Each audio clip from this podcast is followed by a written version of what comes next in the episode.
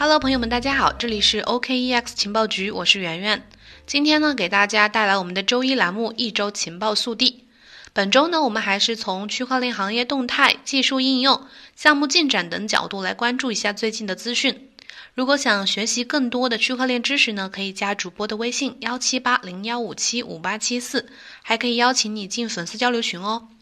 好的，下面我们首先来看看行业动态和技术应用方面，主要看看这个央行金融项目，还有这个法定数字货币和监管沙盒的动态。首先，第一条呢，就是据财新网报道，近日呢，中国人民银行数字货币研究所牵头的这个叫贸易金融开发平台关键技术研发与应用示范项目，获批了国家重点研发计划重点专项立项。项目的总经费呢是三千两百三十五万元，以三年为执行年限。据初步了解呢，截至到目前为止，和同类的项目相比，该项目是国家层面支持力度最大、层次最高的一个区块链平台项目。该项目呢由央行数字货币研究所牵头，其他的承担单位呢包括清华大学、浙江大学、人民大学、中科院，还有央行的征信中心、北京金融资产交易所，还有海关总署旗下的东方口岸等等。依托这个中国人民银行贸易金融区块链平台，围绕打造一个开放共享的贸易金融生态，该项目呢将以后可能会汇聚更多的资源。第二条呢，就是这个国务院办公室发布了关于支持国家级新区深化改革创新、加快推动高质量发展的一个指导意见，支持新区加快发展战略性新兴产业，培育发展一批特色的产业集群，提高专业化和创新发展水平，培育一批具有全球竞争力的瞪羚企业、新领军者企业、专精特新小巨人企业，还有细分领域的单项冠军企业。加快推动区块链技术和产业创新发展，探索区块链加模式，促进这个区块链和实体经济的深度融合。第三条呢，就是关于我们的法定数字货币的。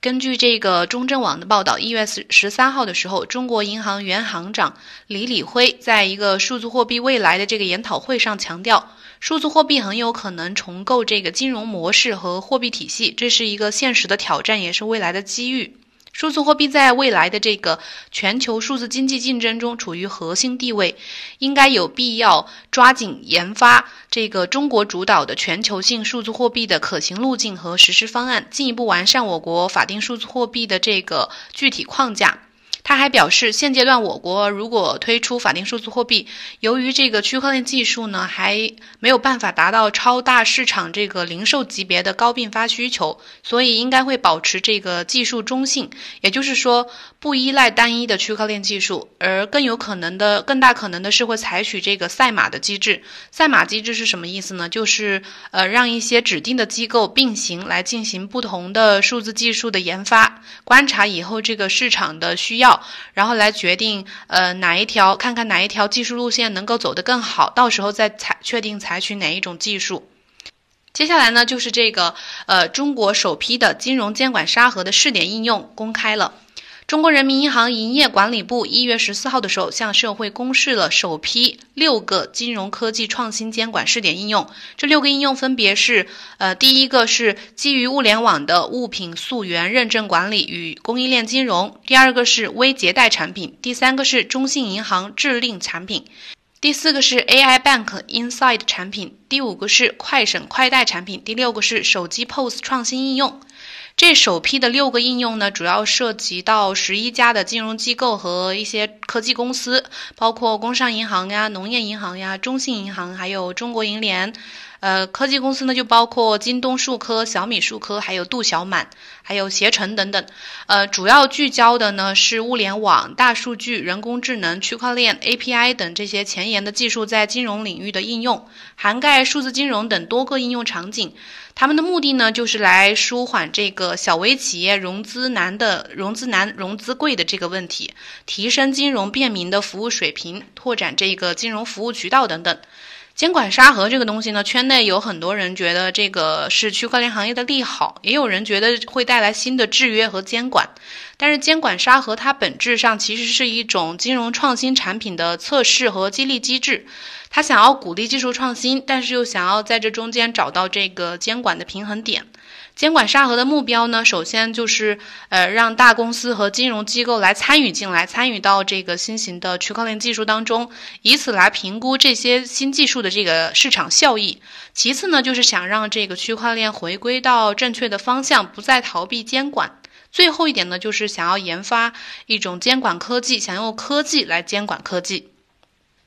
好，接下来一条来看这个，呃，最近不知道大家有没有集五福啊？就是支付宝上的那个集五福的活动。这个蚂蚁区块链官方的公众号今天发文称呢，说他们今年，呃，蚂蚁区块链技术将首次应用于集五福的这个活动中。新华社民族品牌工程联合支付宝将热门的这个区块链技术与福文化传承结合，全民找福字可以生成专属的福气头条，并可以通过这个蚂蚁区块链开放联盟链。将自己的这个福气头条呢存在链上，长久保存分享，且不会被篡改。同时呢，通过这个支付宝上的这个区块链浏览器，便可以查看随时查看自己的福气头条。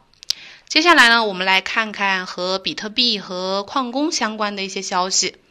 随着这个行情的升温呢，比特币算力在本周呢也也。不能说本周就是在上周创了新高。随着最近的一次难度调整呢，比特币全网的算力已经站稳了一百一十 EH。除了算力之外呢，其余主要的网络指标在呃上周呢都有明显的上升，显示出这个价格回暖带来的这个链上活动在增多。根据这个 The Block 的报道，二零一九年呢，全球的比特币矿工带来了约五十亿美元的收入。其中呢，四十八点九亿美元是来自于区块奖励，呃，交易手续费呢，大概是占到了一点四六亿美元。这五十亿美元的数字和二零一八年的这个全全年的这个全球收入相比，有有些许的下降。当时的那个矿工的收入大概是五十二点六亿美元，二零一七年大大概的收入是三十一点九亿美元。呃，接下来就是一个比较应该大家都有关注到的问题，就是这个乌兹别克斯坦。呃，根据这个呃 Bitcoin 点 com 一月十六号的消息，乌兹别克斯坦国家项目管理局近日表示，计划建立国家矿池。加入这个矿池的矿工呢，可以享受到更低的电价。该机构还透露，建立矿池的目的呢，主要是在于确保这个乌兹别克斯坦的这个经济发展，提高加密货币开采的这个透明度和安全性，同时呢，提升这个呃行业的能源效率，并加大呃该国对外国投资者的这个吸引力。另外呢，这个外媒还报道说，这个乌兹别克斯坦将于本周推出首个获批的数字资产交易所。在该交易所，矿业公司可以将呃将它开采的加密数字货币进行出售。Bitcoin 点 com 这个指出，设立在该国首都塔什干的这个交易平台 UZNEX 计划将于一月二十号，也就是今天正式开放。接下来，我们来看看以太坊和 EOS 等项目的进展。呃，关于以太坊的最新动态呢，是这个，呃，以太坊2.0单客户端测试网已经运行了好几周了，并进行了一些重启的工作，他们似乎已经达到了一个稳定的阶段。这些客户端测试网，其中包括由这个 Primastic Labs 开发人员劳尔·乔丹在一月九号发布的客户端，他称之为是最大的以太坊2.0测试网。此外呢，还有许多其他的这个客户端测试网也已经出来了，但是目前这个 Primastic 是呼声最高、最亲民的一个。呃，Primastic 的这个另一另一位开发人员还说到，这是世界上第一个流畅的以太坊2.0测试网，上面有超过两万两千个活跃的验证器，参与率接近百分之百。这些两万两千个验证密钥呢，可能有五到十个独立的操作员，也许更多，但很难区分谁掌控着这个密钥，谁只是一名观察者。他表示，呃，目前总共有七十个节点，这对于一个上线只有四天的测试网络来说呢，已经是一个非常大的成就。同时呢，他也表明了人们对这个作为区块链重要里程碑的这个以太坊二点零的发布有多么的感兴趣。下面一条就是关于这个 EOS 的。前几天 CoinDesk 上面有一篇报道说，这个 Block One 公司的这个社交软件 Voice 可能不会在 EOS 的网络上启动，这在社区里面引起了一些争议。还有网友甚至在媒体上写文章，想诋毁这个 EOS，说可能是因为 Block One 自己都不相信自己的产品。随后呢，根据这个 Meet One 的报道回应。一些媒体上的歧义解读呢，可能是因为几个月前这个 Voice 在 FAQ 当中提到，呃，Voice 初步的这个 beta 版本会在这个测试网上进行，接下来才会转移到 EOS 的主网。目前呢，这个 CoinDesk 正在和这个 Block One 相关的负责人核实这个信息，关于 Voice 是否会在 EOS 主网上运行，目前还没有定论。Block One 的这个 CEO Brandon Bloomer 发推表示，这个 Voice 二月十四号即将发布的是一个技术测试版，技术将会进行测试和迭代，以保证真正发布到这个主网上之后，这个产品是成熟的，从而来提高对抗对这个审查制度的抵抗力。